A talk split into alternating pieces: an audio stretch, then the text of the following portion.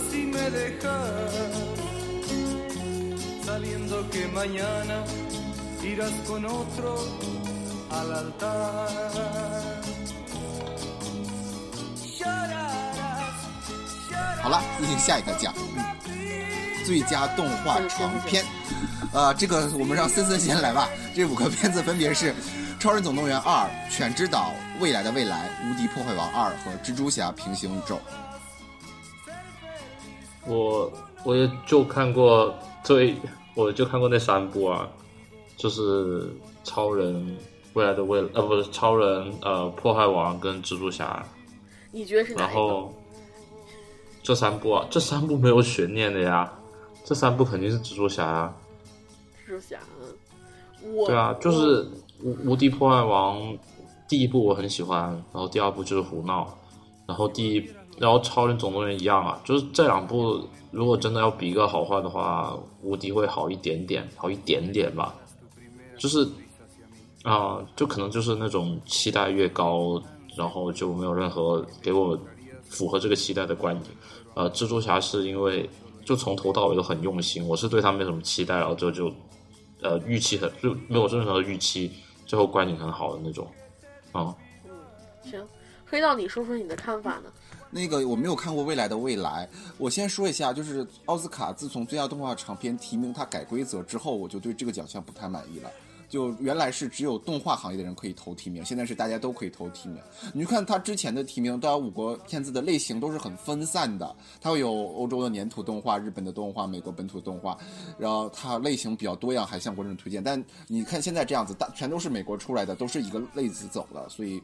我不会，我不满意这个趋势。然后看过的这四部里面，我最喜欢的是《犬之岛》，但是拿奖几率最大的是《蜘蛛侠：平行宇宙》。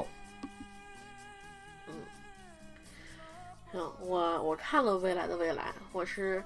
未来的未来》，我觉得这个导演就是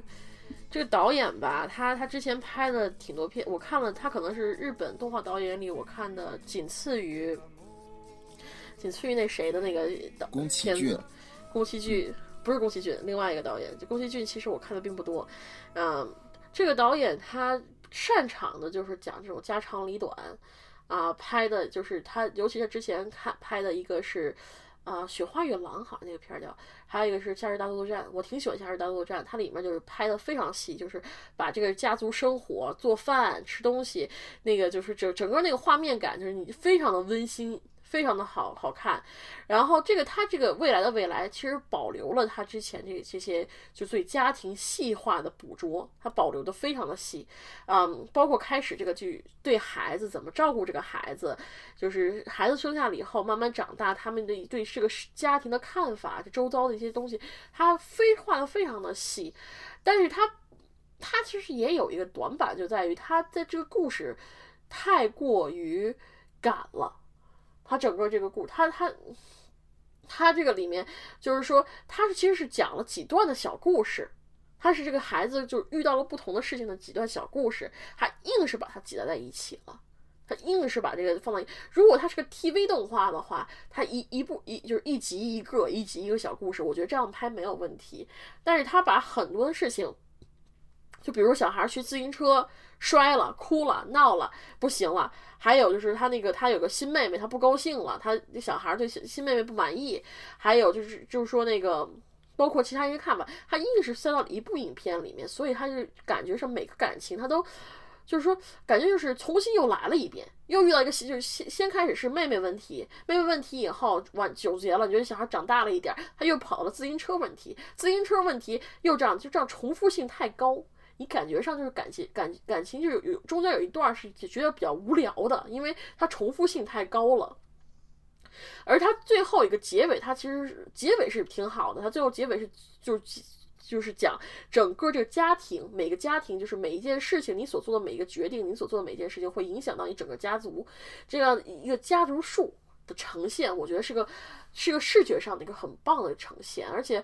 我觉得这个片子真的是蛮感人的，尤其是他，就是我说这个导演是非常会捕捉家庭细节的一个电影人，所以我觉得作为我，但我觉得他不可能拿奖，就这样子，他不他不可能拿奖，因为他这这个问题，他问题和优点是像是一样的。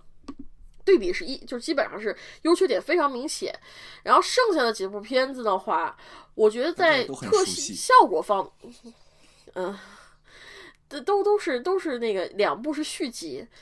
所以这两部要要肯定一个是皮克斯，一个是迪士尼嘛，互相打一欧一圈，看谁先赢。然后犬之岛的话，我觉得它赢面不大，真的赢面不大。这个因为，嗯。不是说它不好啊，或者或者说是因为就是观众不喜欢它，它的主要原因是因为，主要是因为它的剧本，我觉得还是有点没有，就是达到一个他所就是所用的那种就是那种就是我觉得定格动画的那种成定格动画，我觉得应该还能做更多更有深意的表现，但他这个剧本没有给我达达到那种深意的表现的预期。它虽然表现出很多细节、很多炫技式的那种表演方式，但我没有达到我对剧剧情上的满足感，所以，嗯，所以这这这五部片里，我觉得它是它是比较弱的，可能比《未来的未来》好一点。然后，《超人特工队二》和《无敌破坏王二》，我觉得我还都挺喜欢的，它也讲了一些第一部没有的东西。然后呢？尤其是超人二，超人二的画面是比和一对比是完全的是飞跃式系系的提升，你能感觉到十十年的那个就是改十年的动画进步在哪里，真的是非常之大。但是就是说这俩都是续集，肯定是有有一打的。然后我觉得最后最有可能的还是蜘蛛侠，我希望也是蜘蛛侠，因为蜘蛛侠，因为迪士尼拿到拿最佳长片拿太久了。你说我觉得你能想到我我插一句，我觉得是，嗯我觉得你刚刚就是讲那两个啊、进步的话，我觉得不应该拿超人二来对，应该拿蜘蛛侠来跟他们比，就是跟之前来比，就是他们两部为什么在我这里觉得很一般，就是他们第一部都太惊艳了，就是第一部不用想，呃，肯定是皮克斯起码中等偏上的作品，就是第一部的超人特工队。然后《无敌破坏王》是一三一二年出的，我记得是一二一三年，呃，我给它的定位是《玩具总动员》之后最好看的呃 CG 电影，就最好看的，就没没有之一了，到到头了，然后到它这里就没有了。后面皮克斯、迪士尼出了这么多一部，没有一部超越呃超越过《无敌破坏王》，就连今年的呃今年的那个头号玩家，我都拿它来比。就是如果你要拍游戏电影，应该拍成《无敌破坏王》这个样，没有一个超过它。然后二出来之后，竟然拍成这个样，在我这里就完全就是这不应该是迪士尼能拍出来的东西。我对他，所以我对这两部是一点就是特别失望的，就是对他们，就他们是不差，就他们肯定是对对于自己平行的，呃，今年或者是去年的这这几部都不会差，但他们差是差在跟他们呃纵向呃呃纵向去比，就是他们前作放在同同也是同平行来比，是要比他们自己优秀了很多的，是的，嗯。啊我我我再补充几句啊，我觉得，因为我我觉得可能是他们第一部我都很喜欢，超人一可能不大喜欢，但是超人二超，但是后来后来翻去看，我觉得我还反而就更喜欢了一些。无敌破坏王一我是真喜欢，然后但是看二的时候，我觉得他讲了一个现在动画人不大敢讲的一个话题，我觉得他讲的是一个。小孩儿就是你的友谊，现在很多片都在讲是友谊万万岁，友谊天长地久，有一个朋友做到北，都做到那个就一直做做到死那样子。他其实讲的是你遇到一个朋友，然后最后和朋友分开，去面对这样的一个分开这个过程。我觉得这是一个挺挺好的一个立意，我觉得至少是现在很少有这种主流动画片敢去做这个立意。就像迪士尼，现在主流动画片迪士尼嗯它每个片最后都一定要落在爱与家庭上，我们要用爱和家庭打动全世界所有的文化、所有的种族来达到这个票房最大化。而《无敌破坏王》是跟这个其实相悖的，它讲的是离开友谊之后自己的成长。这个我觉得是是，我觉得是挺难得的一件事情。但是还是这么说，我觉得它它是一个续集。同样，超超人特工队也是一个续集，这两个都是续集的情况下，他们拿奖，我觉得不我不应该提倡这样的拿奖，续集不应该拿奖。好吧，好吧就，除非他真的做的，呃除非他真的做到比第一部要优秀特别高，但是我觉得这两部都没有达到这一点。这然后那个，然后而且我真的是，你说这近为近近五年，你们说有哪一部电影不是皮克斯或者迪士尼拿的？就动这种动画长片里面都是皮克斯和迪士尼，是时候该换一个主今年可以给了。是时候 嗯，对，给小索吧，小索这也挺命苦的呀。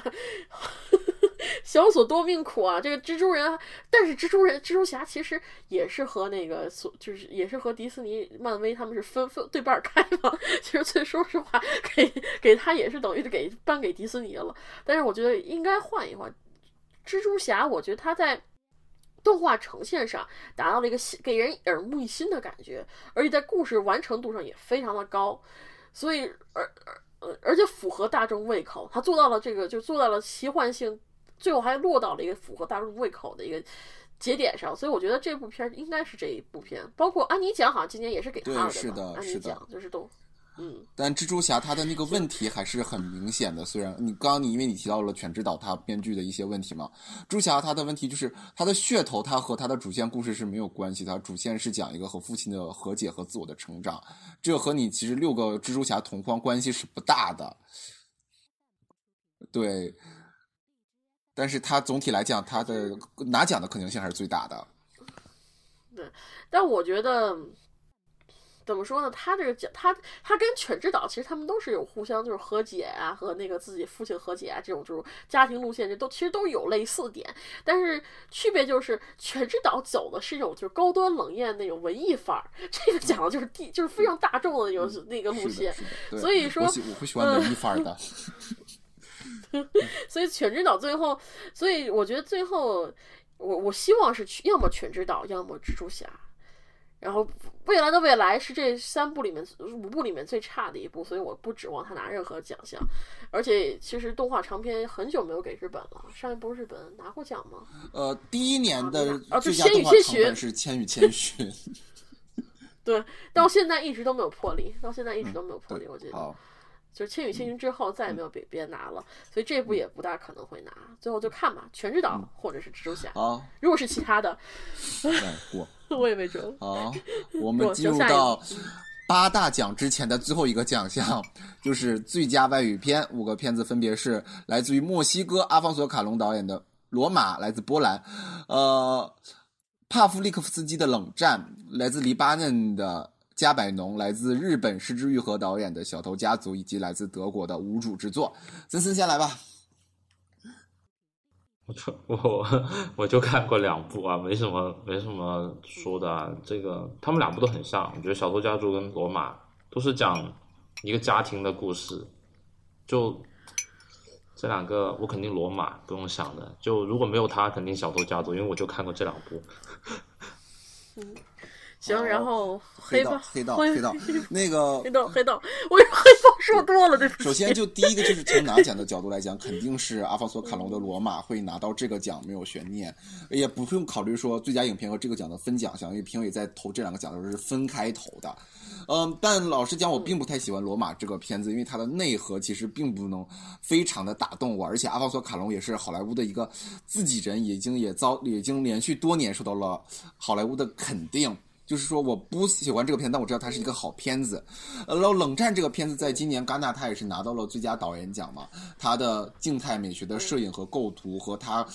断裂的叙事感，这个是它虽然是断裂，但它玩出了花样和玩的好，它有自己艺术表达，这不是一个批评啊，都给这个影片带来了很大的成色和启发。呃，加百农和无主之作我没有看过，然后我最喜欢的还是这个我们东亚自己文化的失之愈合的小偷家族，而且这也是失之愈合小偷家族他失之愈合他对自己过往作品的一个大跨步的提升，他在这个作品中加入了。性这一层主题的成长和表达，同时他也更多的走向了社会议题的这一层表达，所以但这次估计也就是一个提名而已，最后拿奖肯定还是罗马。嗯，我跟你想法不大一样，我觉得这个片子拿奖应该是冷战。嗯，因为我知道他他不可能和那个不可能和最佳影片什么冲突，但我觉得如果罗马他是个要拿就肯定拿最高奖，要么他两个奖都拿。但我觉得如果说要是像之前咱们说是分分分分框装的话，我觉得冷战可能性更大一点儿。但是我我的看法，冷战可能性更大一点。但是我个人最喜欢的就这部片儿。森森刚才不是说嘛，说罗马小偷家族全都是讲家的。我喜那个就是说那个加百农他也是讲家的。那个片子其实我最这这五部片里我最喜欢的还是这个，我想就是这个就是加百农。他他就有个艺名叫做《我想有个家》，就我我还蛮喜欢这个艺名叫《我想有个家》的。这个讲的是一个就是说就是生活在黎巴嫩底层那个小孩儿，他在面临家庭问题的时候，他跑了离家出走，然后呢，在一个就是在一个就是说偷渡客的偷渡客的那个人家里面生活，然后这样他就讲就完全是一个底层，就是去拍底层少年如何生活的这么一个故事。非常的苦，非常的那个，我看的时候是非常揪心的，这个，而且这个小演员演的非常的好。今年就是说我，我当时就觉得今年去应该应该是去年了，一八年我看了就是这种小演员里面表现最好的有两部，一部是丹麦的女孩儿，那个那那片叫女孩儿，然后另外一部就是这一部，就是就是这个加百农。他的就是这个片子，他那个小小这个小男孩出身，他其实也是是叙利亚难难民出身嘛。然后他这是他第一部电影，他在里面对这种感情的把控把控的特别的到位，就是。真的是很多戏，他真的是这个这个这个小男孩撑起了半边戏，然后而且这个故这个故事也本身也是让我们看到一个底层孩子如此辛苦，如如此辛苦的那种生存环境。我觉得这部片子真的是各种意义上我是非常喜欢的。嗯，啊，我也希望如果有资源的话，我也希望大家能看一下这部片子。这是第二年，黎巴嫩去年也有一部片子叫做那个羞辱啊，这部片子。对羞辱，其实连续两年我都很喜欢他的片子，就就是他的黎巴嫩提的片子。这个片子也是，他就聚聚焦在一个生活，就是一个就是生活在底层人士的一个男孩子，如何面对家里的变迁，如何去生存，如何为自己生活，如何提高自己的生活。但是这个。拍的又非常的合理，非常的让人就是看着真的是很难受。就是幸好我们活在的是比较舒服的一个世界，幸好我们出身不糟糕。社会主义国家不仅如此，我们还生活比较富裕。我们出生在一个富裕家庭，我们出生在一个比较好的家庭里面是有多么重要。投胎是一个真的是一门学问，你知道吗？看完这个片子真的是有这种感觉，嗯。所以说我这五部片子里面，我真的最喜欢的是这一部，嗯，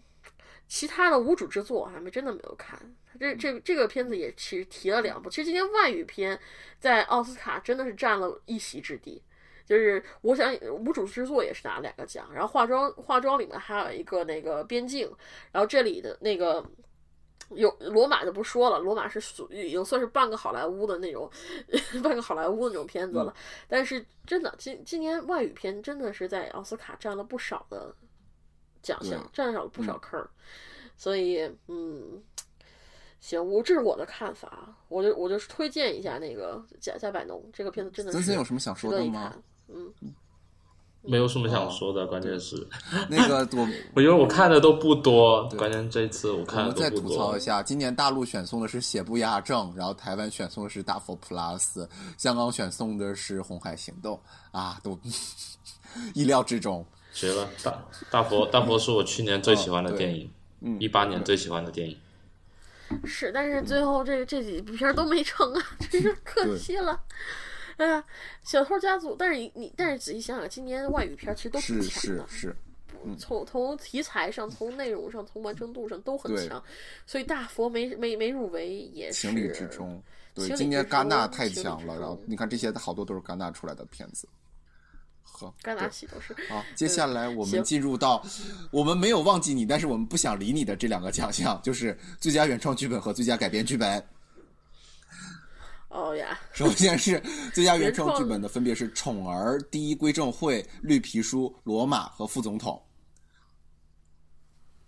那我就先聊一下吧，就是这个《第一归正会》是，其实，在前哨奖的表现是非常抢眼的。他那个叫他男主叫啥来着？伊桑霍克，对，伊桑霍克也是横横扫了非常多的前哨的影帝奖，但他从之后就是翻出来就说保罗施耐德他有明显的支持那个，呃，叫啥？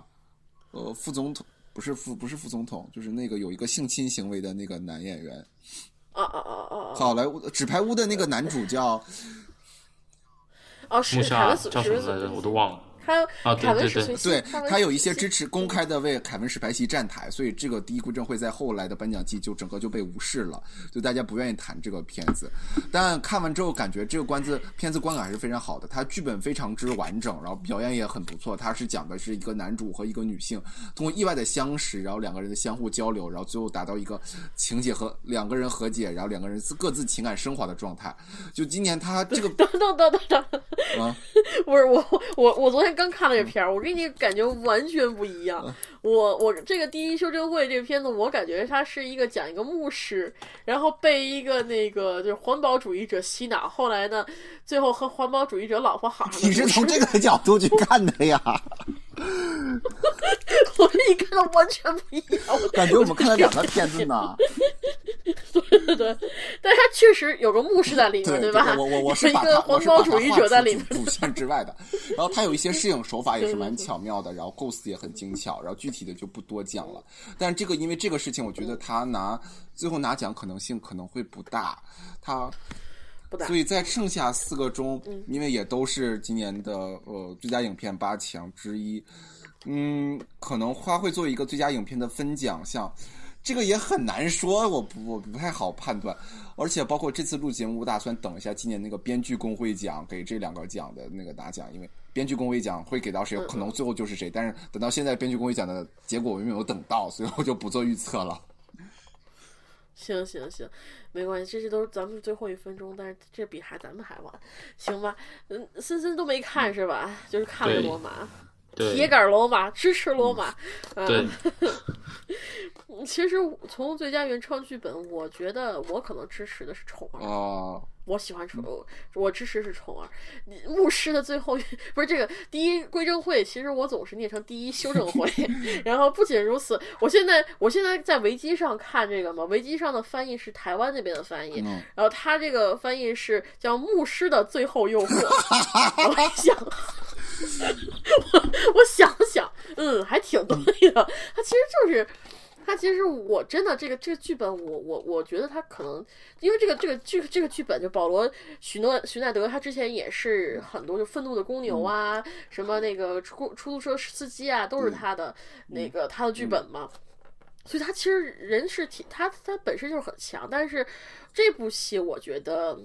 可能还差那么一点儿。他尤其是在这个男主，他有一些摇摆，还有一些恍惚，有一些他的内心争斗，他在里面其实表现并不是特别强。所以我觉得有些时候我就，唉。我我我我我真的很难受，这看这个片子感觉给我跟跟我看就是大概一两年前的那个曼彻斯特也也差不多。哦，我很喜欢曼彻斯特给我感觉差不多子。那你会喜欢这部片儿也不奇怪了。我我是我不大喜欢曼彻斯特，我也不不大喜欢这种片子，所以我觉得嗯，但但是不管怎么说，他拿奖可能陪跑的属性更大一点。然后《幸福绿皮书》。咱们最最就是最佳最佳调最佳那个最佳影片时候咱们再说它，然后剩下的我觉得肯定要么罗马，要要么宠儿。好，我喜欢宠儿原因是，我喜我我忘了说，我喜欢宠儿原因是宠儿它其实讲的是宫斗嘛。但是他把这个，但是他在这个他的剧本层面，他把这个每一个人物的设计，包括他们所背后所设，就是所蕴含的政治权力的背景，他教的都非常清楚。不管是通过对话，不管是通过背景，他反正把每个人的动机呀、每个的故事，包括最后那个结尾，我特别喜欢那个结尾，就是那个最后石头姐。就是说，他去踩那个小兔子嘛，他是靠那个兔子得到了那个女王的宠爱，然后呢，他就去拿脚去踩那个兔子，结果呢，女王听见了，女王就让他来给他磨腿，然后他跪在地上，然后给他给他揉腿，那种感觉就是这种那种感觉就是你虽然是。站到了一人之下、万人之上的位置，但你在一人之一人之下，你还是之下，哦。那种感觉真的是特别的，那你就是个在下，你 就是感觉真的是非常的，是我在宫斗戏里很少看到这样的反转，因为很多宫斗戏就是我赢了，我就赢了，我就是一人之上、万人之上，我就是我就是那个钮钴禄是甄嬛了，这种感觉。就是我一我就这种感觉，他在里面真的是蕴含了，你哪怕得到了宠。你在上位者眼里，你还是个蝼蚁，嗯你就是你踩了一只兔子。这种感觉，我真的觉得。太这种感觉就是特别爽，所以我我我觉得应该是宠儿。那个我我啊不，我希望是宠儿。我不太喜欢宠儿的原因，是因为我这是一个宫斗戏嘛，就我们作为一个宫斗戏的大国，嗯我们从小也没有少看这样的剧本，就是什么《甄嬛传》、什么《如懿传》、《延禧攻略》，然后包括去年台湾金马也给到了血观血观音，就是我们什么都没有都见过了，就是你再给我看这个，我就觉得它很普通。但是我觉得他这个，他其实在于这个，他这个斗和咱们那个就是看其他这种片子斗是不大一样的。像中像你像像那个《甄嬛传》《延禧攻略》和《如懿传》，这仨都是是就是争宠靠什么？上床生孩子、杀孩子。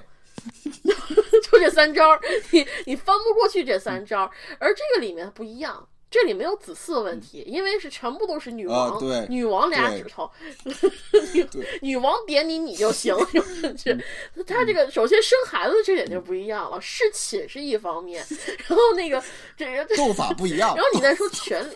对，斗法不一样，而且你看它里面其实它有很多很幼稚的，比如说你说大石头姐，她拿那个大大书砸自己脸，哐哐哐那么砸自己脸，你说这是这个方法多幼稚？你像像像咱们宫斗啊，下个毒下个药，那管人十七八个弯子找个人给你下，哪有这样？这个方法多么难，但是他用一个最简单的方法。就捕获住了人心，但是他是拍特别具有说服力。为什么？因为他这个宫廷非常小，对，而且一方面而且大家也都挺傻的。对，而而不是挺傻，而这里面这些人，他们都是那个，就是就就这里面这个皇后，就是女王，她其实是一个非常脆弱的人，是，是别人说啥她就信，对，非常这也是我不喜欢这个片子的原因。你女王就这样一个人设，她就是这个人，她历史上就这样的一个人。嗯她历史上就是这样的一个人，他这个安妮，这个这个就是那嗯。个他们就叫好安妮嘛，就是好好皇后，她是非常可怜的一个人，她怀了七八次孕，每次都流产，她这一辈子的那种，他的我，所以我为什么特别喜欢他的原因就是他把这个历史背景套进来也是说得过去的，啊，我是当架为什么甄嬛传能那么赢所以我就会觉得他不过过瘾。说得过，他对他他其实我觉得这这个点就像咱们比较好的一些宫斗剧，它都是把一个历史背景非常好套入进到这个宫斗里面去的。我觉得这点他挺不错的啊、所以我喜欢宠儿，宠儿各种方面给我达到了一种满足吧。我就喜欢看人斗，我就喜欢看人斗。行，咱们下下最佳改编剧本分别是《假如比尔街能够讲话》、巴斯特斯克鲁格斯的歌谣、黑色党徒、你能原谅我吗？和一个明星的诞生。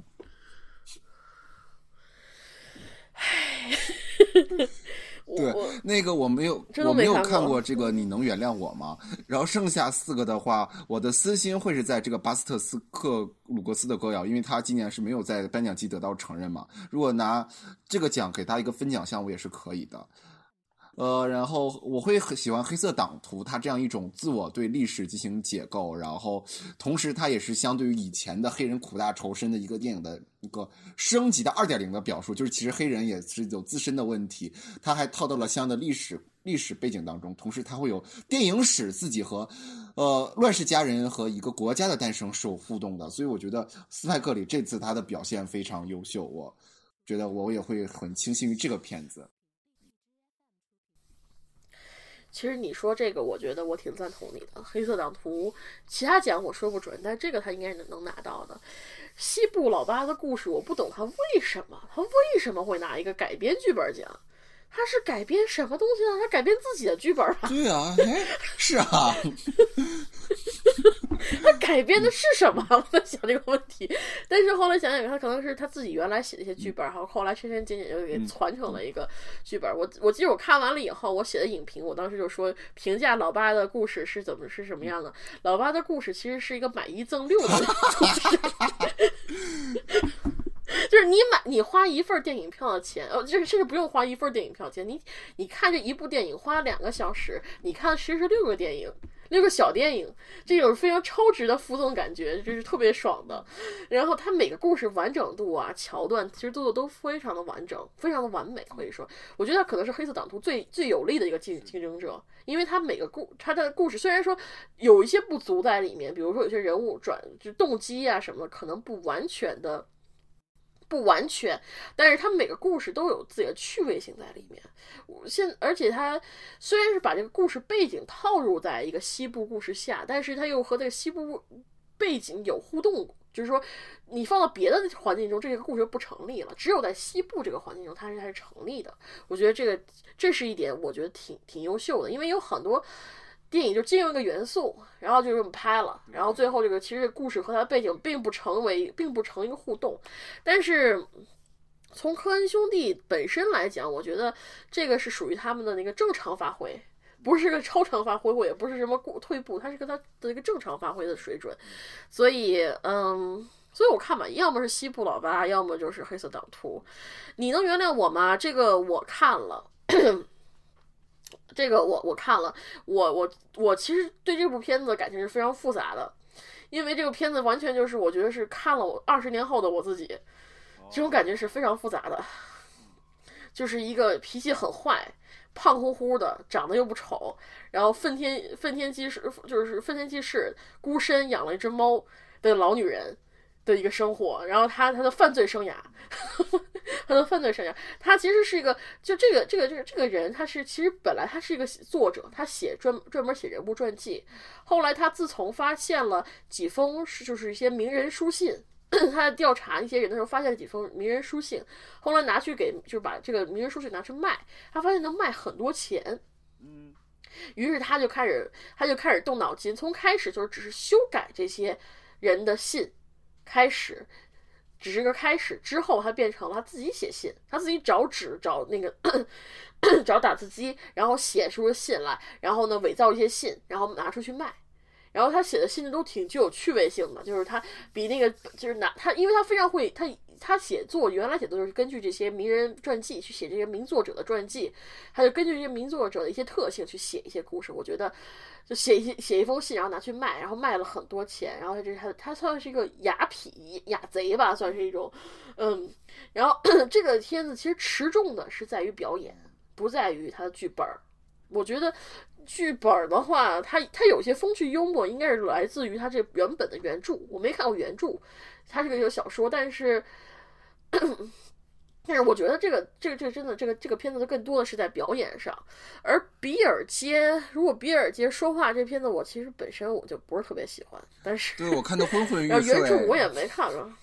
嗯，他讲的，他他其实他在拍那种少男少女恋爱、少男少女上床、少男少女那个就是落难那几段，我觉得拍的都挺不错的。但是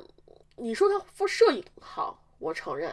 你说他音乐好，我我觉得可以。但是这个本身文本层面，我觉得他有个很大的问题，就是在于这个导演他不会切回事实。他在，尤其是有一段让我非常反感。其实整部片我都觉得还可以，就是有一段非常反感，就是他就是最后那个男的认罪了，那个男的认罪了，然后他那个就是切了好多，用大量图片来证明说，很多日本兄不是什么日本，很多黑人兄弟被抓，很多黑人兄弟被丢进就无缘无故丢进牢笼里面，很多黑人兄弟怎么样怎么样怎么样，我非常讨厌这样子的。强给的感觉，因为我他有很多照片，就是很多黑人就被铐上手铐手铐，然后被丢到监狱里面。他说这是说是冤狱啊什么？那我说这真的是冤狱吗？这冤冤狱的比例是多少？这个冤狱是怎么回事？这一段他没有非常用非常好的电影语言去给你做一个在在观众心里做一个铺垫。我觉得他没有做到这一点，完全就是只给你说哦，我们这是个冤狱。我知道这剧。这电影里面可能是个冤狱，但是到现实中，它真的是个冤狱吗？这个我真的，这个这个我真的是说不清楚。所以我觉得他这个在改编上，我不知道原著怎么样，但是他至少在改编上，他没有把这一点就是发扬的发挥的非常好。但是他最后被提了，也没什么好说的了啊，提了停了。所以最后我觉得能成的，要么是黑色党徒，要么是老八的故事。啊。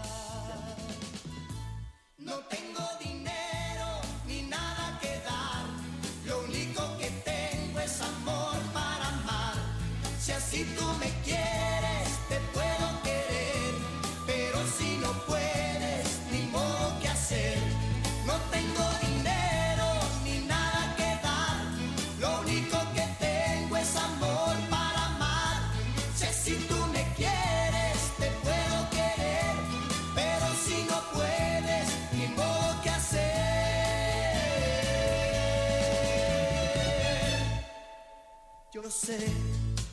que a mi lado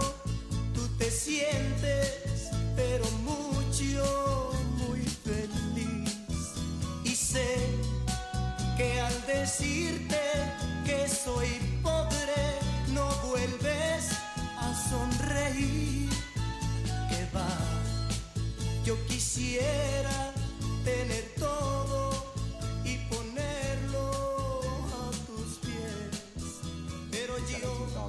配角奖，首先聊最佳男配角，五个提名分别是《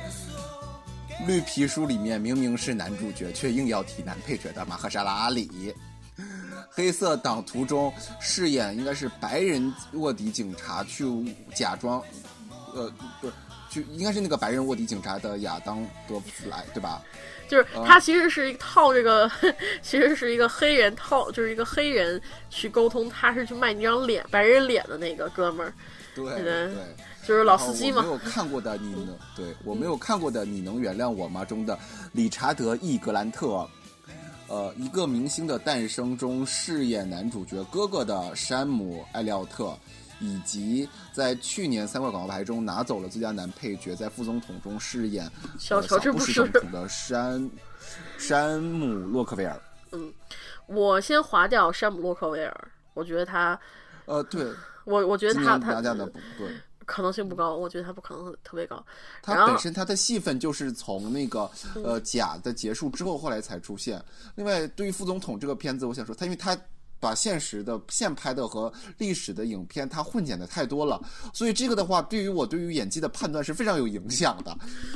是，所以这个片儿他能提，我就觉得挺不错。可能因为他的外形啊，还有他的举止，确实模仿到了小布什的那个一些精髓，我觉得可能给他提上来了。但是，嗯，但是他本人就是这个这个片子，哎，我觉得先先我我我先划掉他。如果他拿到了的话，那肯定是我奶我毒奶了，嗯。然后那个，咱们再说《黑色党徒》的亚福崔弗，就是小老司机。老司机，我觉得他演的挺好的。他就是那个、那种临危不断，那种就是真的是个老司机的感觉，他表现的十足。然后，但是吧，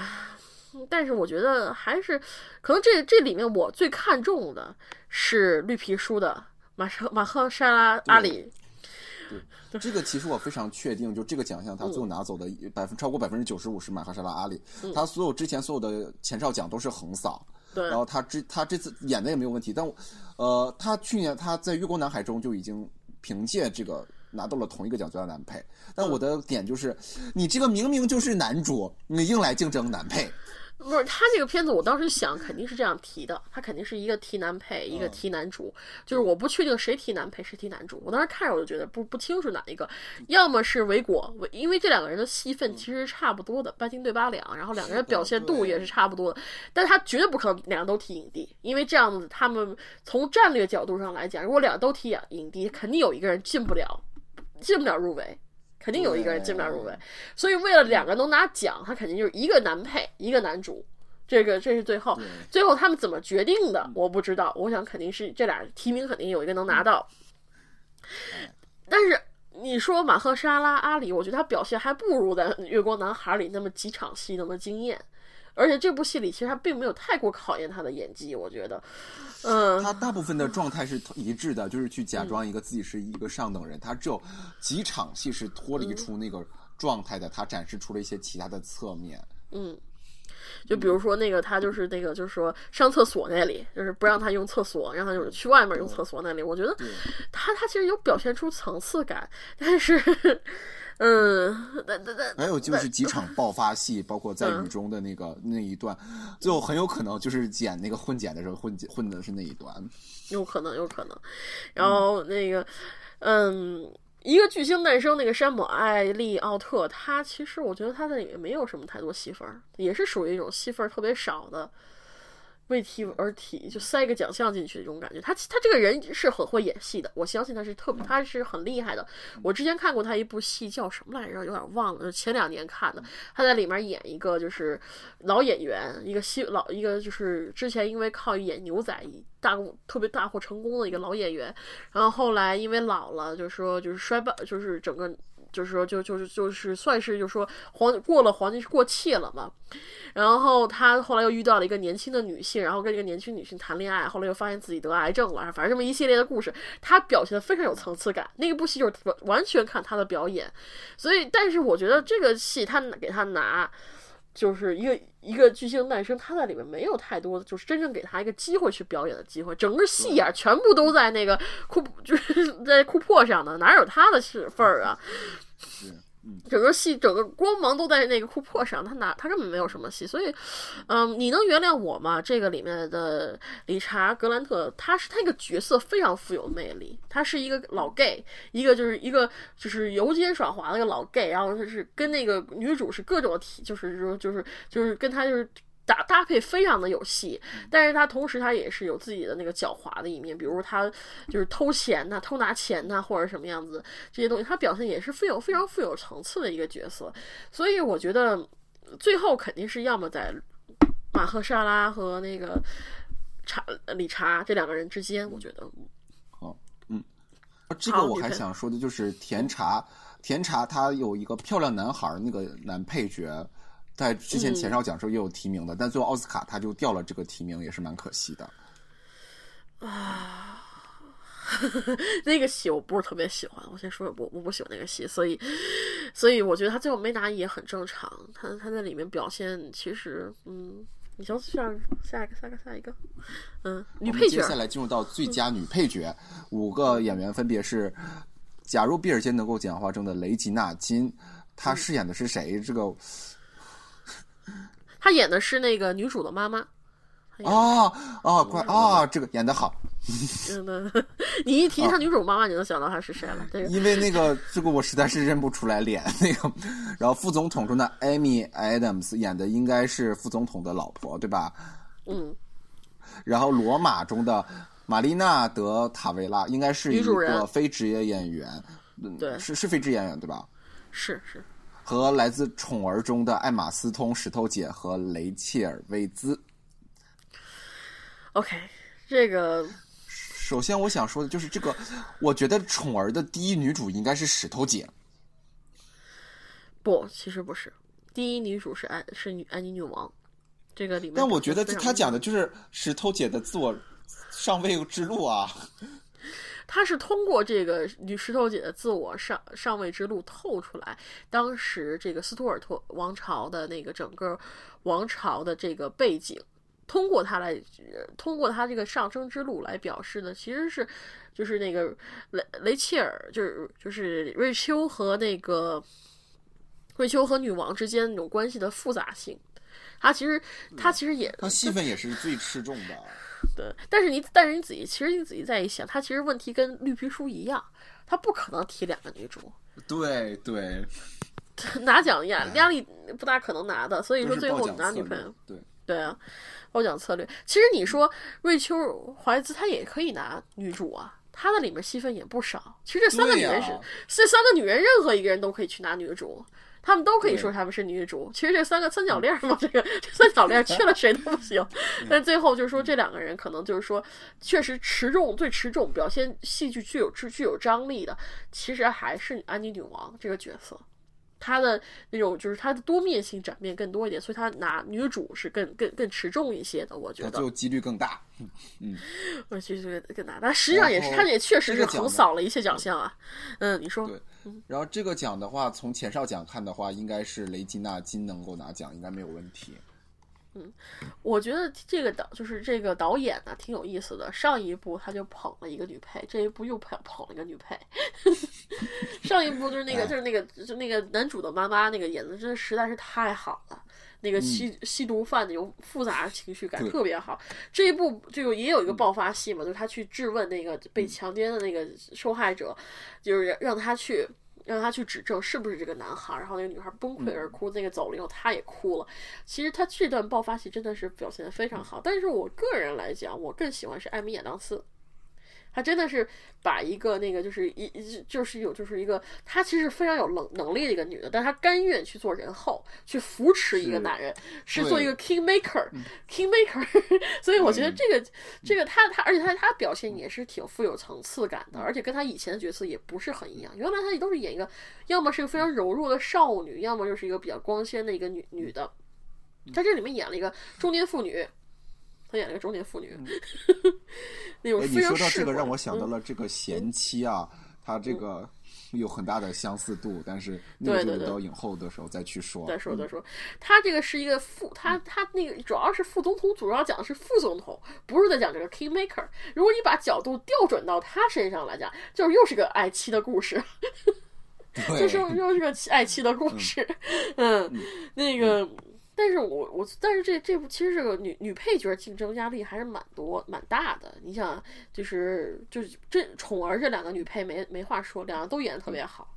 演的都特别好。然后罗马这个其实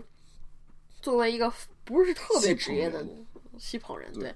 然后但是最后可能。唉不好说，看看最后这个是个非常不好说的一个奖项。嗯，我就说我还有一个就是，嗯还有一个就是今年其实还有一个应该能拿提名，但是没有拿到提名的演员，就是来自于《寂静之地》的那个女演员，她之前也有拿过一些前配，那就是前哨奖，但是这次奥斯卡没有提她。她是女配吗？Emily 就 Blunt，跟你说，她是女配就跟艾玛？斯通也是女配一样啊。那艾玛斯通我还能理解是女配，但那部戏就一个男主，一个女，一个就就是一个夫一对夫妻，那谁是女主啊？龙龙的女儿吗？那个这种事情不也是很正常吗？就那个什么丹麦女孩儿，嗯那个嗯 不也是最后拿到了女配吗？还有那一年那个叫啥？那个叫范蠡啊，不也是最后拿到了女配吗？就我不经常干这样的事情吗？哎，他如果他提他提那个什么女配的话，那那个什么《欢乐满人间》是不是他也应该提？他是《欢乐满人间》，不是女主吗？那那那个没法说了，《欢乐满人间》主角就是他呀，他不可能，但也没准可以说道说道，因为那个戏它里面还有几个其他的女的，她其实戏份没有，还没有那俩那那个大女那个小女那个就是小姨那个戏份吃重呢，所以说啊、所以没准，但是啊那片儿不行，那片儿不行，没事，就我就打断了一下，继续继续。没有没有没有没有没有，你该打断，你不然就是 该打断就断，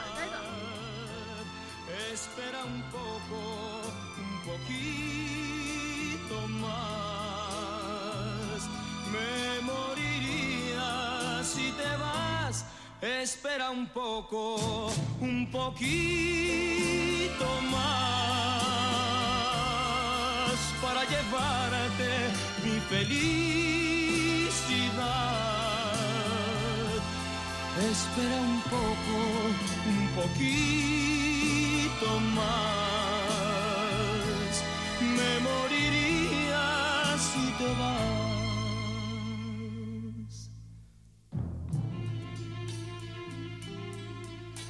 Espera, aún me quedan alegrías para darte. Tengo mil noches de amor que regalarte. Te doy mi vida a cambio 咱 de 们终于往上挪，终于.爬挪到了四大奖啊，四大奖了啊！颁颁奖是先是最佳导演，这个也是今年呃最为明确的获奖者之一。五个吗提对五个提名导演分别是罗马阿方索卡隆、黑色党徒斯派克里、冷战、帕夫利克夫斯基、宠儿欧格斯兰斯莫斯、副总统亚当麦凯。从所有的前哨奖来刮风来看，都是阿方索卡隆，又拿一次。嗯，我你你能想得出其他人能压得过阿方索阿方索吗？对，但是第一是我私心来讲，其实我斯派克里他第一次拿到奥斯卡最佳导演提名，这也是一个非常重磅的一个事件嘛。对然后我也挺喜欢亚当麦凯他的，他影片非常有趣，非常轻盈来去讲这个事情。嗯，当然就是当然都竞争不掉这个阿方索卡隆。这我觉得那个为为富不仁，他能被提名已经是非常厉害的一件事情了，因为，嗯，他这个影片我觉得没有比那个大空头要好到哪里去。嗯，啊、而且他而且他那个问题也蛮多的，但是最后能拿也也也也不错。然后真的，其那个宠儿我是非常非常非常非常喜欢，那里面啊，但是说到底这个导演吧，他是有一个就是非常，就是他的他的影片都特别冷，不管他之前他是龙龙虾导演对吧？我记得他拍了是他的龙虾，拍了龙虾对是龙虾，还有对圣路之他死，生路之死，他是一个，就是说他他是可能是这五个导演里面最年轻的一个，但他有很多非常怪的想法，就非常不主流的一些想法，你知道吧？不然你想这，你想国外他有哪几有几部片儿是拍宫斗的？没有，基本没有。哎 好莱坞，不管是好莱坞还是哪儿，他们都不怎么拍宫斗片儿。他拍的很多片都非常的，就是就非常的怪异的片儿，所以我觉得这他不 不主流，是他不主流啊，不可能拿到，他能提名就真的是不错了。然后冷战但是很有趣。很有趣，非常非常奇怪的一个导演，我觉得嗯，他，我就记得那个就是那年那个《圣路之死》，我去看那个多伦多电影节的那个电。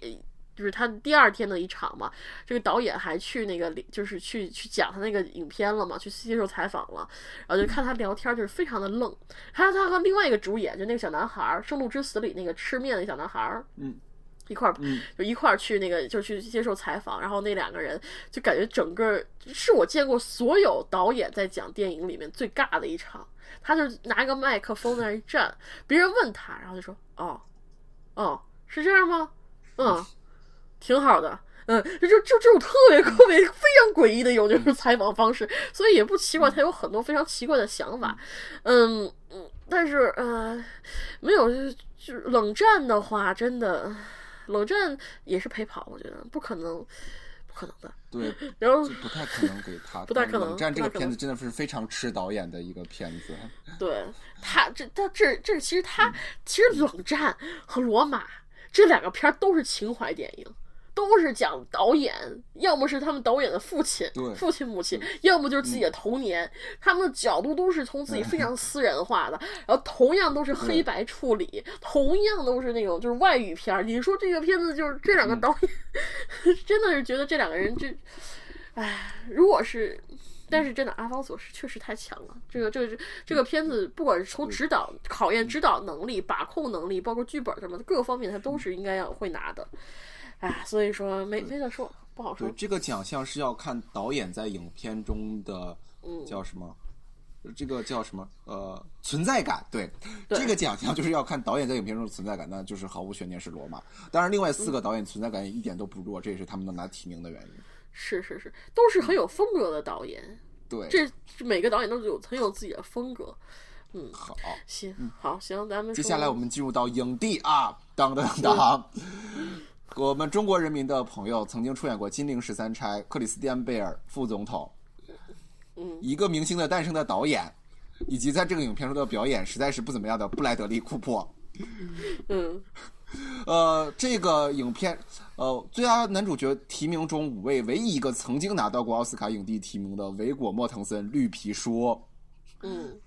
之前在《Mr. Robot》的凭借《Mr. Robot》中的表演拿到过艾美奖，呃，最佳男主角呃的拉米马雷克，这次嗯《波西米亚狂想曲》，还有我们的去年的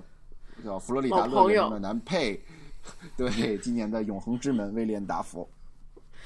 我先从那个《永恒之门》说一下，你们看了吗？这片儿没出资源吧？这片儿永恒之门》，出资源了还是蓝光？哦耶，这个这个片子真的不要去看，不要去看。这个片子唯一能看就是威廉达福的表演，真的只有、嗯这个片子和那个就是去年大火的那个片子叫什么来着？那个那个动画片儿，也是讲那个梵高的那个动画片儿，啊，梵高之死还是什么的？不是梵高之死，这个梵高，哎呀，现在你看吧，这这这这片子一一过季就忘了。这个其实他讲的都是差不多的故事，那个那那个他他都是讲梵高的创作、梵高的发展，然后那个那那那个片叫《挚爱梵高》，《挚爱梵高》，啊然后全但是画的那个片子。嗯，全是画，全是由油画，就一几千几几几万幅油画拍出那个片子。那个《挚爱梵高》，他其实但是《挚爱梵高》比这个片儿高在哪里？这个那个片子讲的，他那个讲的更就是故事更接地气一些。这个片子讲的完全不接地气，就是用非常的那个高冷的手法去拍了梵高的那个，就是他从可能快到死那么一个那么一段故事。但是我觉得就是过于就是故作高深了，太故作高深了，那我看特别的犯困。虽然导演用不同的手法去表现出那种就是画面的那种感觉，但真的这个片那个片子只有达芙的表演可以看。达芙把这个达芙真的是真的是非常厉害，但是我觉得这个在这里面他肯定还是陪跑的，还是陪跑的，对，太陪跑了。然后我觉得重点这个这个这个重点应该是在啊。克里斯汀·贝尔、拉米·马雷克和维果·莫天森这两这三个人之中，我故意漏掉库珀，因为库珀在那个角色太糟糕了。我觉得不是说他，嗯，最后拿奖可能性最大的应该是拉米·马雷克，他这次的表演，其实当时就是说。对他这次是我本来其实不太乐意他可以拿奖，是因为他第一次出演电影的主要角色就可以拿奥斯卡提名，还最后可以拿奖，这也太顺了吧！但是我又比较了一下其他的，还是这都一样差，不是都一样都都一样新，都之前都没有拿过奥斯卡提名。我想那你就你吧，我不支持那个副总统的原因是我也说了，他剪辑了大量的历史素材进去，会非常影响我对于他演技的判断。嗯，这个其实我觉得克里斯汀贝尔真的是应该拿个劳模奖了，不容易啊，真的太不容易了。第一次我的提名哦，男配是提过的，但是男主是第一次提。对啊，他真的太不容易了。你想为了这个片子增肥那么多，胖成那个样子，然后又夸又瘦回来，这种这种努力感，我觉得真的非常不容易。但是他其实这个这个他演的这个角色，就是 Channy 这个角色和和去年。那一部让小天狼星拿奖那个片子其实是一样的，问题是一样的，过多于对于原就是原始原就是个这个原型的模仿太过于明显。对，他的模就是他有很多的那种大量的模仿，他演员自身的表达并没有在这个剧本中有太过的出现。嗯，所以去年那个。欧 Gary Oldman 他拿就拿奖的时候，我就不大喜欢，就是因为他是他就是真的是彻彻底底把自己变成了丘吉尔，他的表现、他的演讲、他的激情，他真的表演没有话说，他的演技实在也很棒。但是我觉得始终作为一个演员，还是要看。这个还是要看你自我表达，这个人物的自我表达在那个点上。但是那部戏我真没有看到他的自我表达，所以很遗憾。而这个克里斯汀贝尔，我开始特别期待，但是后来去看了以后有点小失望，因为也是同样的一个问题，同样的问题。对，但奥斯卡就喜欢这样的。那 你再往前倒，有林肯，有对更多的。嗯，是是是这个，但是林肯就是林肯，我我没看完那部戏，但是不说 那个。好，但是那这个奖维维果莫滕森他之前去之前提那一次那个片子我还挺喜欢的，是那个惊奇队长。哦，Fantastic。嗯，他去演一个父亲，他那个演的演一个挺诡异古怪的父亲，我还挺喜欢的。他这次又拿一次提名，我觉得他可能再拿几次提名也会成为一个影帝。嗯，但是这次他表现其实也就是也不错，真的在一个戏里面，他也确实是撑戏的顶梁柱之一。另外一个是马赫马赫沙拉，他在里面也表把一个就是原来你对这个人印象是文质彬彬的，然后有一点就是小粗野狂野那种，他在那里面完全没有狂野性，一个非常市侩的一个意大利男人，非非常的市侩，就是这个。所以我觉得他这一点确实是很有意，很不错。他也是，而且他也为这个角色就是下苦功了。他其他吃 也吃成了一个胖子嘛，也吃成了一个胖子。嗯，但我觉得现在呼声最高确实了雷米马莱克，他也确实是把这个也也他也是演了一个演了一个有个原型的人物，但是他给我感觉就是除了在一个原型之外，他也有自己的一些表现在里面。他不仅他不完全像那个角色，不去完全像那个人物。嗯。但是我对于这个片子，我对于这个片子很有意见，就因为皇后乐队主创他那么传奇的人生经历，他有那么多可以点的奖，R 级的、PG 十三级的各种各样的点，然后你最后影片呈现出来，你最后落点落在了一个最家庭、最自我成长的一个这个点上，我对这个片子意见很大，所以我就会把它投射到这个拉米马雷克身上。我觉得这个问题是因为他这个片子是经过皇后。其他的那个皇后成员同意的拍的片子，所以他不可能太过于对这个人物有什么太多的剖析，我觉得不大可能。多面性的展示。不大可能，他他能把这个人物能把让他拍出来，拍成现在这个样子，我觉得就不错了。因为毕竟我看他们当时还说，就是皇后演员有时候还去那个现场去看他们去表演。你说这压力有多大？这心理压力有多大？这 里面，所以我觉得这这这是，而且他们当时就是皇后演员是很挺认可他的，皇后成员他们挺认可他的，就是说跟他有时候去演，就是说就是我看有些采访，就是说当时他们跟这些人聊啊什么的，就会有一种恍惚感，就觉得这个。人就是 Mercury，就是那个穆丘里，就觉得是他是那个是就是是他，所以我觉得这一点挺不容易的。而且本身其实跟原型不是特别像，不是特别像。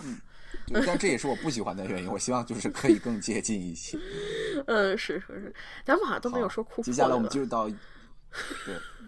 突破就过过 过，是是是，哎呀，本来想哭，就咱们到到咱们说女神的时候再说她。行，下一步这不是下一个最佳女主角。我们的影后，影后其实你说好预测也好预测，说不好预测也不好预测，分别是《罗马》中的非职业演员首次大银幕亚丽扎阿巴里西奥，以及啊一个明星的诞生 Lady Gaga，嗯，曾经获得三次女主提名、三次女配提名的。格伦克洛斯贤妻，然后来自《你能原谅我吗》中的梅丽莎麦卡锡，还有最后宠儿也是今年威尼斯的影后奥利维亚科尔曼。是，我先说一下就前哨奖的情况吧，就是最开始的前哨奖都颁给了这个 Lady Gaga。有一部分的前哨奖是颁给了 Lady Gaga，但后来好像是好好莱坞反应过来了，我们不能就这样褒奖这样的演员，然后开始就是将奖将前哨奖颁给奥利维亚·科尔曼宠儿，然后后来从那个金球奖还有演员工会奖开始，所有将这个逐渐锁定前哨奖的是格伦克洛斯贤妻，所以其实呃最后这个谁拿奖真的不好说。是不好说。其实每个人拿奖都有他的理由嘛。其实不仅不仅仅说是那个，就是这三个以外，包括那个亚丽莎这位非职业演员在《罗马》里面的表演也是可圈可点的。她确实演出了一个就是黄蛮皇少女、蛮皇的一个低微卑贱小小小女仆的一种生活，她演的挺好的。然后，然后那个你能原谅我吗？就玛玛玛丽莎麦凯西，其实玛丽莎麦凯西。是我一个非常矛盾的一个一个演员，我平我其实非常讨厌他的喜剧，我觉得他喜剧非常的烂俗，但他每出一部喜剧我都会去看，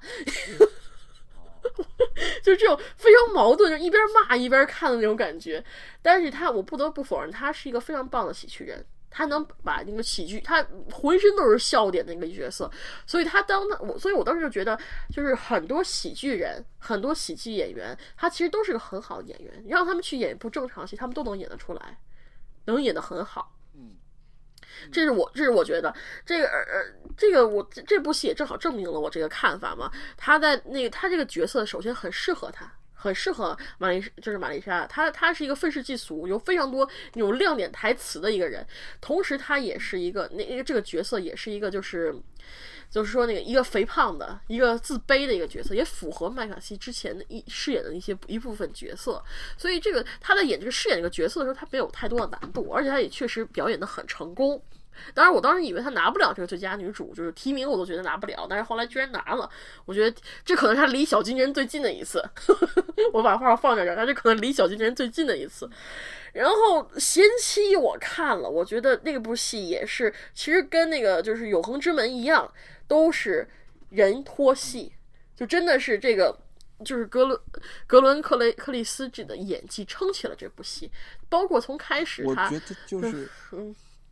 你说这个片子就是典型的给女主冲影后的片子呀，就是从拍摄最开始的目的就是为了给格伦克洛斯冲影后的片子呀。对对对对对，就是这种感觉，就是非常明显。他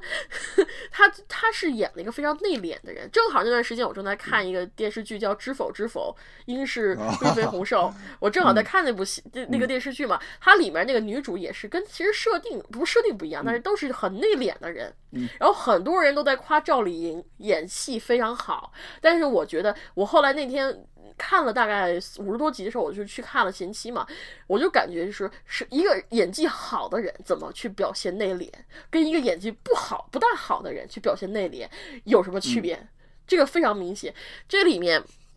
就是格伦克里克里斯他在保他用眼神、用动作，包括他的气场的改变，你都能通过他的。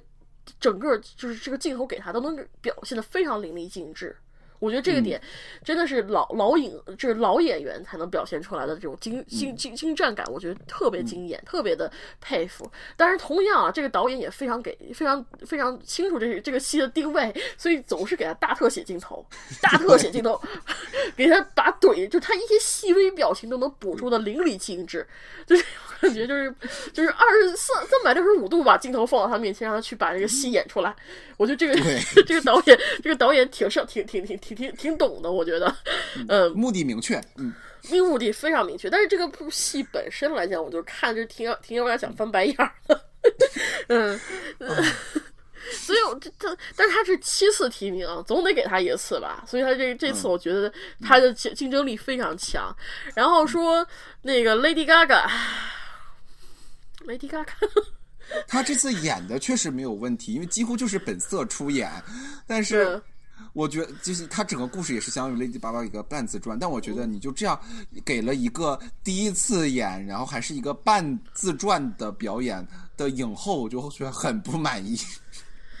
他水分太高了，就觉得。首先，这个片子咱们刚才库珀没说嘛，我就说一句库珀。库珀其实这个整部戏的戏眼全部都在库珀身上。你你不知道，我不知道有没有注意到，就是对，都是库珀有自己家的戏。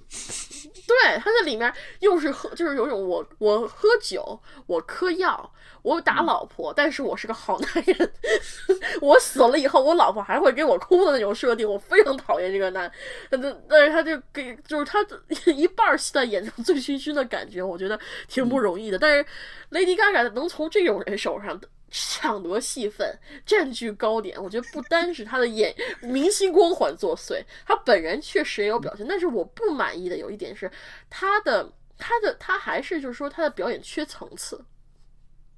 不管是他做那个就是做明星小女人的时候，还是做就是就是做那个就是刚刚刚还没有成名的时候的一个小小就是小小就是小 waiter，包括他到后面做他的那个就是成为万众瞩目的女明星，他其实没有变化的。他是没有，就是他的光环一直都在他身上。你看这个人就知道他肯定会成名，他的光环太大了，你就看他肯定会成名，这种感觉太明显了。所以他的这个转变不强。他虽然每场戏表现都到位，但是真的确实是从表演上，单从演技上来讲，他其实是这五个里面最弱的一个。可能可能和那个就是业余演员阿丽莎差不多，差不多，这俩可能半斤对八两一点，但是确实他他的表演层次感缺了点。最后咱们说就是宠儿的那个奥利维亚科科科尔曼，其实我看他第一部戏是《爆裂警探》。就是就是那就那个就是就是《雪与冰激凌》三部曲里面第二部嘛，就《Hot Fuzz》，他在里面演了一个非常二逼的一个女警，所以以至于我看她这部戏，我完全没想到跟那个形象完全有有重合没有，完全没有。她把一个自卑，同时又又是那个自卑的一个女女的表，又可怜、自卑、自怜、自惜的一个女的表现的非常的好。真的，他他他在里面真的，而且他可可他估计也下了苦功夫，暴饮暴食了一番，让自己体重加大。因为那个那个那个女王，她也是她最出名的是她胖的，非常胖，那个女王非常胖。她的后期，她她当时我记得是说她画像嘛，画像她好多画像都把她画瘦了。她不她不喜欢别人说她胖，她就强迫他们把她画瘦了。就那样，她还是一个就是珠圆玉润的一个胖胖的一个女的。所以她她确实在人物还原上，她有做一定还原，而且同时有又有自己的表达。所以我觉得最后可能就是要么就是说凸显演技的贤妻，要么就是这种真正这种。靠剧本、靠自己领悟的一个真宠，我觉得这两个是，我觉得是最奥奥利维亚，这两个是最最最最大的对手。当然了，不算那个最最大的对手。我觉得 Lady Gaga 还是太多是后期捧上来的，他拿奖拿够了，就给这个这个奖不应这这个奥斯卡再给他就有点，奥斯卡是在所有奖项里面最最有名的一个，你再给他就有点说不过去了。我觉得对，而且确实也没有到那个程度，嗯，戏没到那个程度。表演没到那个程度，对，就这样吧。但是他他今年会给奥斯卡带来不少收视率，会有不少人就为了来看他。肯定会啊，而且这个悬念会留到最后啊，你不知道最后他拿不拿影后，没准最后人家一敲脑袋说得了，就他了，也没个准儿，也没个准儿，不好说。行，最后咱们还有一个最大的一个奖，呃。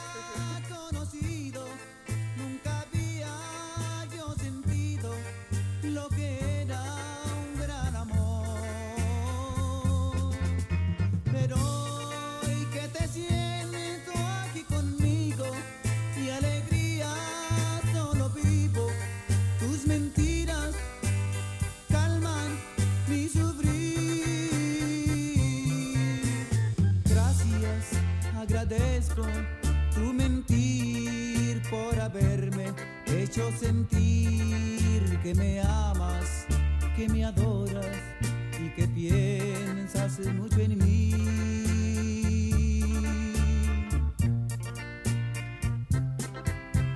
Gracias, aunque sé que no me quieres y que nada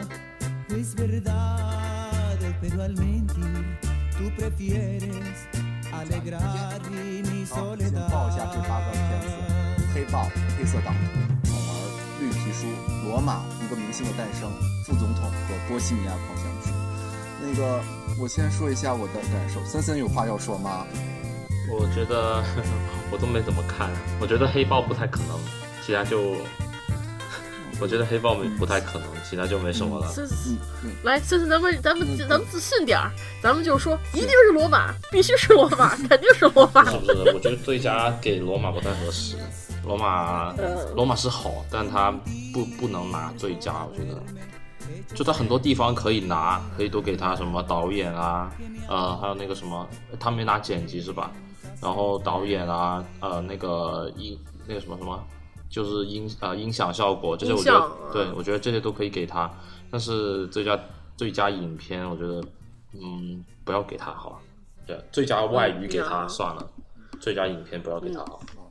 行行行，好，我是觉得就是今年的奥斯卡最佳影片是史上最难预测的一年。就它不像就前几年都有非常明确的争斗，可以锁定在两到三个位置。今年最最爆冷，可能就以前只只那两个就就是肯定是跑出来，已经是离其他三四名很长的那种。就是之前的什么《爱乐之城》啊，《随行物语》，基本上就是八九不离十，不可能有大爆冷的那种感觉。嗯，就今年除了这个一个明星的诞生以外，另外七个都有最佳影片项。对对，都有优缺，都优缺点都非常明显。对，然后黑豹也不一定，黑豹也不一定。我说黑豹它有可能拿奖的原因，是因为奥斯卡的最佳影片的规则是末位末位淘汰制。在其他的这都有很明显的优缺点的情况下，黑豹它相当于来讲，它是一个，呃，就是大家会比较中等的一个中庸的一个片子，它没有那么多让人讨厌的点。所以如果大家其他的评委都分别将那些片子放在很靠后的位置，而黑豹处在一个都处在一个比较中庸的位置的话，最后统计结果黑豹就有可能是最佳影片。好吧，然后，呃，相比之下，按照传统的奥斯卡的提名规则，最佳影片的规则说，你要有编剧的提名，你要有导演的提名，你要有剪辑的提名，然后你要在那个演员工会那里有最佳群戏的提名的话，呃，首唯一一个同时符合这些点的影片是《黑色党徒》。但是《黑色党徒》你那个他没有拿到任何一个大的前哨奖的最佳影片，呃，而且你要是又按照前哨奖来看的话，你不可能会给给到罗马的话，又是一个多大的一个突出。首先你是网飞，你是黑白片，你是外语片，对吧？然后那你再看其他前哨奖，他还会给到绿皮书和波西米亚狂想曲，其实你这两个又都不一定能担得住。嗯，所以你要是又看说你要奥奥斯卡内部的提名，你要有编导演，呃，你要有编剧的提名，你要有剪辑的提名和导演提名的话，呃，宠儿和副总统是同时满足的，但是这两个又不像，所以所以说非常难说他最后可以会给到什么。嗯嗯嗯。我我我觉得你这分析特别好，这真的这这几部片儿它都有自己的优点，都有自己的劣势啊。除了一个明星的诞生，但是明一个明星的诞生，它接地气呀、同时它可以带流量，对呀、它可以带流量啊，所以这个真的好难说。每一部片儿都有它可以获奖的原因，都有都有它得不了奖的原因。你说黑豹，黑豹，黑豹，其实它也是代表了一种新美国精神。对吧？而且黑豹就是它其实不是那么一个特别政治正确的片子，它也不是一个黑人题材的片子，因为它最后的落点是到了黑人的内斗，它不是黑人去打白人，而而且与此同时，黑豹它之所以可以拿到是那么高的票房和那么的的黑呃黑人维维，也不是一个单独的政治正确可以掩盖过的，它自身水平还是在的。对对对，嗯。所以这个这个片子它它其实就是说，咱们虽然嘲它政治正确，嘲它这个嘲它那个，但它本身来讲，它其实今年这个这其实这几部片儿的票房都很不错，《黑豹》票房不错，《波西米亚狂想曲》票房不错，《一个明星诞生》票房也不错。其实这这三部片儿票房都非常高，我想往年的其实最佳电影都没有这都提名都没有这这三部那么高，真的。对，就都都没有这么高，没有这么高过，所以今年真的是流量的一年，所以今年颁奖礼都都会比那 个电影要 要说说话说多，不是没有道理的，因为颁奖这些片子全部都是奔着流量去的。然后《黑色党徒》的话，我个人票房也不觉得它低，对它票房都不低，今天票房都很高这些片子。然后这部这几部片子的话，我我我个人来讲，我觉得宠儿也不可能，因为宠儿它太不是那种就是太不够就是正宫线儿了。太太他他实在是太那种就是那种妖艳贱货的那种，就是稀奇古怪的靠真真性情上位的那种感觉，所以我觉得他不大可能。但同时他，他确实在剧本、在场景、在各个方面都写，而且表包括表演都非常下了功夫，所以他也有他自己可赢的一面。但是相较于这几名里，他可能是比较差的一个。嗯，然后那个《波西米亚狂想曲》，我觉得它是作为一个传记片来说，它太平庸了，它各方它比影片本身来讲太平庸了。嗯，对他，他各方面，但他有表演，他也有那个，他也有非常好的那种，就是场景复原的，也有很非常高的声望。他这他确实，他前景里面也不错，所以他这个这个他最他可能拿不了，我觉得他拿不了最佳最佳那个电影最佳影片，但是他肯定也是个不，但是但是没准是会爆冷呢，谁知道呢？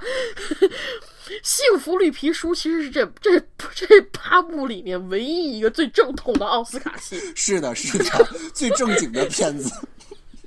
还是最正经的一个片子，它真正讲了黑白的那个黑白的那种故事，但奈何它的概念太旧了，它讲的还是一点零时代的黑黑白对立，对，对公路片，所以说各，但是它就拍的挺好的，它各方面持用，而且口碑也不错，所以你说这个还有什么？我看平庸了，太平庸了，它真的，他这个片子就是真的是，就是平庸，但是不错。不出错，他拿了 TIFF 的最佳票选观众最佳票选奖嘛。之后第二名是罗马，我记得第二名就是罗马，第一名就是他。嗯，所以说这个很难讲。然后罗马这个片子真的，它各方面都非常优秀，硬件非常优秀，内核咱们可能会有一些就是说不同看法，比如说可能觉得它太过老套、太过俗套，没有新意或者什么什么什么。但是它作为硬件方面，它做的是做到优秀了，做到极致了，做到努，而且但它同时又是网飞电影，又是那个。又又又又有各种他的自己，就又有那个就是又是外语片，他不我最佳影片片作为黑白片，黑白片其实不是最不是最大的问题。黑之前有一部黑白片拿了奖啊，就是那个艺艺术家 artist，还是默片儿呢，那片儿还是个默片儿，所以说这个黑白片儿不是他的阻力，他的阻力是在于它是个外语片儿，它在于它那个它的影片内核不是那么那么出彩。所以说这个、这个这个他也有他自己的劣势，然后那个副总统是在于他他真的是太过戏谑了。副总统整个对片太过戏谑了，他没有一个就是他他的有些戏谑点，我觉得都是为黑而黑那种感觉都出来了，但是他同时有很多很灵的段落，很不错的那种段落在里面。对，所以，但是我觉得他他，我觉得他这他也不大可能拿最佳影片，他属于我觉得不大可能拿最佳影片的里面。最后，我觉得能定在最佳影片里的，一个是《幸福绿皮》，就是《绿皮书》，嗯，一个是《罗马》，然后呢，一个是《黑豹》。这是三部片儿，我能定在这三部片儿。一个巨一个巨蛋的那个巨蛋的诞生，这个我觉得真的处女处女座啊。首先这是个不处处女座，然后各方面的不足，然后各方面先天性不足，还是个它能被捧成一个提名，我都觉得太不可思议，一定是票房的锅儿，一定是票房的锅儿，你知道吧？还有 Lady Gaga，对，还有 Lady Gaga，这肯定是这两方面的锅。这个片子本身真的问题非常的多，对，太太多了。这个，而且它又是三次翻拍，第三次翻拍的一个片儿，前两次次翻拍我都没看第进去。四啊不啊第四个片子和第三次翻拍，我天哪，第四对第三次翻拍，第四个片子怎么说？因为总共有四个一个明星的诞生嘛，所以第二部是翻拍第一次，然后第三部片子是翻拍第二次，第四部片子是翻拍第三次。太可怕了，这片儿。所以这这是属于一个，就是一个，就是说吃了吐，吐了吃，吃了吐又吐了出的这个剧本所以我觉得，哎呀，这他他是不是还拿了改编剧本奖？好像拿了。有提名有提名，有提名，所以我觉得这个片儿真的，哎呀，能上来一定是流量的果儿，一定是大家喜欢，一定是大就是美国大众喜欢，不然它太票房很好，呢。超好，这票房超级好，IMAX 有卖，有什么有卖，但然后我去看那几场都是人人爆座爆满那种，所以说，哎呀，他人气太高了，太高了而。且我听他们说 说有那个说每个影院都变成了歌影厅，这个影这个影厅在合唱《Shallow》，然后那个影厅在合唱 V V O V V O Rock You。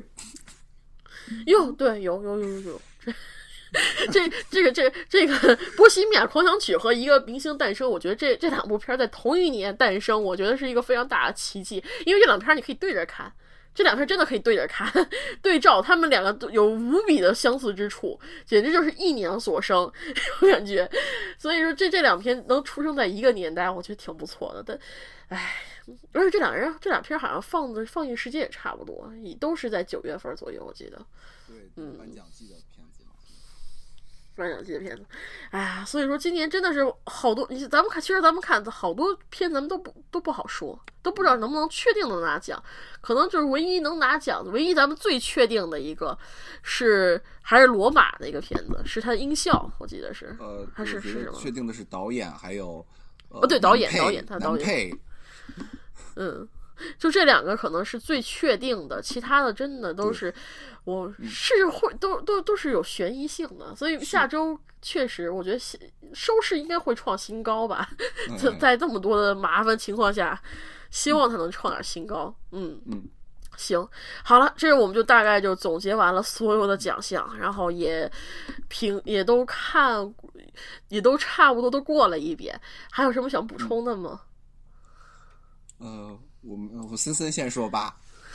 我没有什么补充的，我这一届是我这么多年关关注最少的一届，基本上现在连颁奖我都不想看了。我觉得这个这这也是没有，因为 因为绿皮书不是说说要进引进嘛，绿皮书就等到时候再看了。然后其他几部之前没有时间，然后也不想就是录节目之前赶着看，就算了，就到时候有空再慢慢补吧那种。那影片质量今年整整体确实不行了。啊，就没有那种特别吸引我，就是那种所有人都啊称赞很多亮点什么的，然后我就要打开一定要看那种都没有，感觉都没有。嗯对，我觉得森森代表着是很多的今年的奥斯卡冷眼旁观的观众，因为确实今年的片子不，这还没有他们吵架的问，就没有奥斯卡吵嗯架，那么多就花边新闻哈看头。嗯，对啊，花边新闻好，所以真的太不知道对明年会怎么看。今年这个影片好像也没有比 去比去年的更好一些。嗯，然后黑道，主要还是一个是经济下行，然后还有嗯就是再加上川普上台，人心惶惶，大环境所示，没有办法。好莱坞现在也不敢，也不敢，就是以前很多题材现在也不敢拍了，以前很多角色敢用，现在又不敢用了。然后现在基本上就续集，就因为保险嘛，续集起码原著很喜欢的人都想去看一下，所以就基本上都在投续集。然后新原创的话，剧本啊什么的那些又没有什么出彩的，又不敢碰，很多雷点不敢碰。所以你现在看原创的其实都特别少，反而是网飞呃跟亚马逊几个就是那种流媒体还在投新的 IP，就是各种在电视剧啊、在电影都在投新的 IP。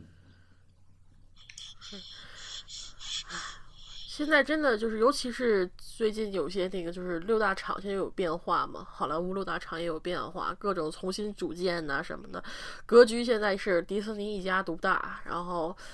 唉，都都觉得就是说，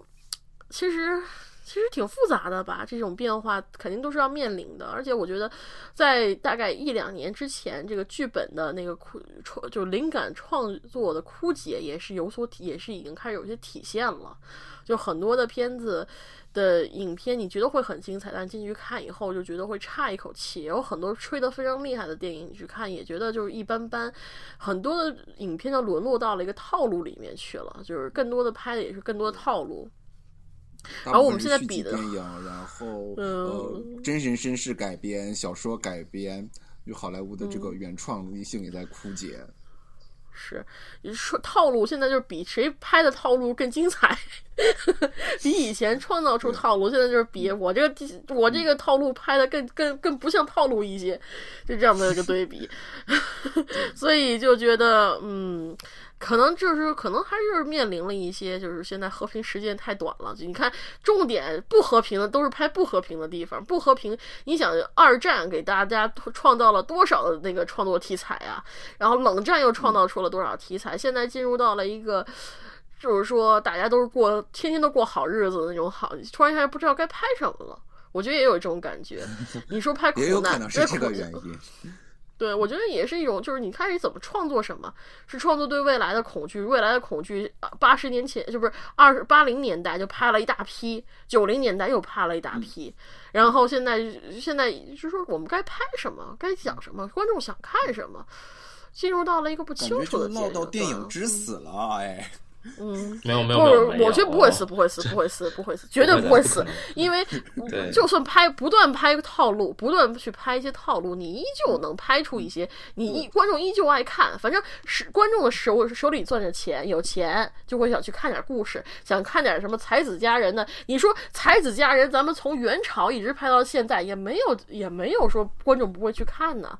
再老套的故事就算也有人去就算看，是对吧？就算是漫威这种套路，也起码能玩个几年吧，四五年，对。起码还能拍，还能拍得下去的。但是总会出现新的套路，因为创作者者们永远都会想办法去讨好观众，想另辟蹊径去讨好观众。像这次《宠儿》能拿那么多奖，我想很大一个原因他是另辟蹊径了，他是，就国外人没看过宫斗，我给你看一下，就只有中国观众熟悉。这这是老套路，什么那个什么装病啊，是可陷害呀、这些都是老套路了。给给你们看个不一样的，这这这重点是不一样。而且今年，我觉得其实今年的奥斯卡这些影片是我觉得是发行是最多的一次，就是比往年。像我好多片子，比如说什么《玛格丽特王后》啊这些片子，就《玛丽王后》啊这些片子，其实之前像这样的片子，我们只在几个小电影院里会有放，现在是大部分很多区都有放，所以我觉得这也是一种，就说嗯、呃也是一种就是吸引的变化吧。我觉得，嗯，行，好，还有什么要加的吗？各位，嗯，没有还有？吗？还有没有吧啦？因为最近看电影跟我收过尾了。哎呀，好好，说实话，也有时候你也不会太想看电影了，尤其是这种质量情况。行行，大概就这样子。这今年真的是一个非常难说的一个一言一言难一言难尽的一个状态，所以希望咱们一九年会更创一个新的新高。我先希望奶一下，这一一八年虽然咱们不是特别好，但一九年咱们好歹熬一个大年吧。已经两年了，都三年了，都快，咱们熬一个大年吧。所以啊，我们期待一九年，然后就这样，然后等咱们大家有缘再见，有缘再见，谢谢黑道，然后继续对，欢迎收听。然后还有还有关注一下关注一下我们这次新嘉宾的公众号，再来做个广告。好，我的公众号叫黑道快餐店，谢谢大家。快餐店，谢谢大家，好，再见，再见，再见，拜。